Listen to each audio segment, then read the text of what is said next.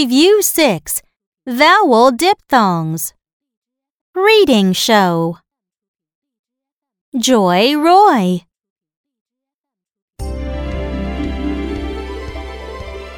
Roy lives in the south of the town.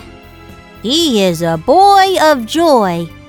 Roy plants to plant soy. He plows the soil. Puts the seeds in the soil.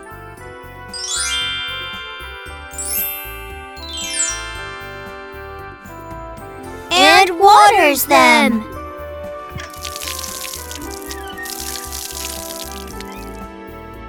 Roy counts the days. Wow! A loud shout comes from Roy's mouth. Roy jumps round and round, up and down.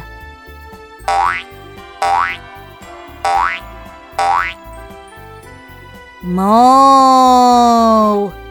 The cow joins Roy. Roy and the cow jump round and round, up and down.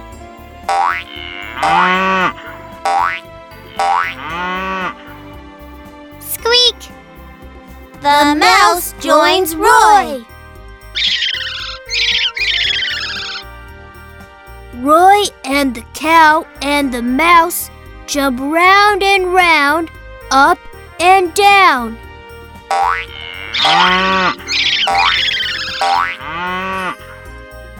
Hooray!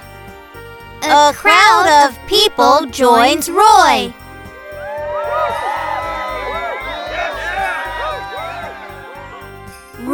And the cow and the mouse and a crowd of people jump round and round, up and down.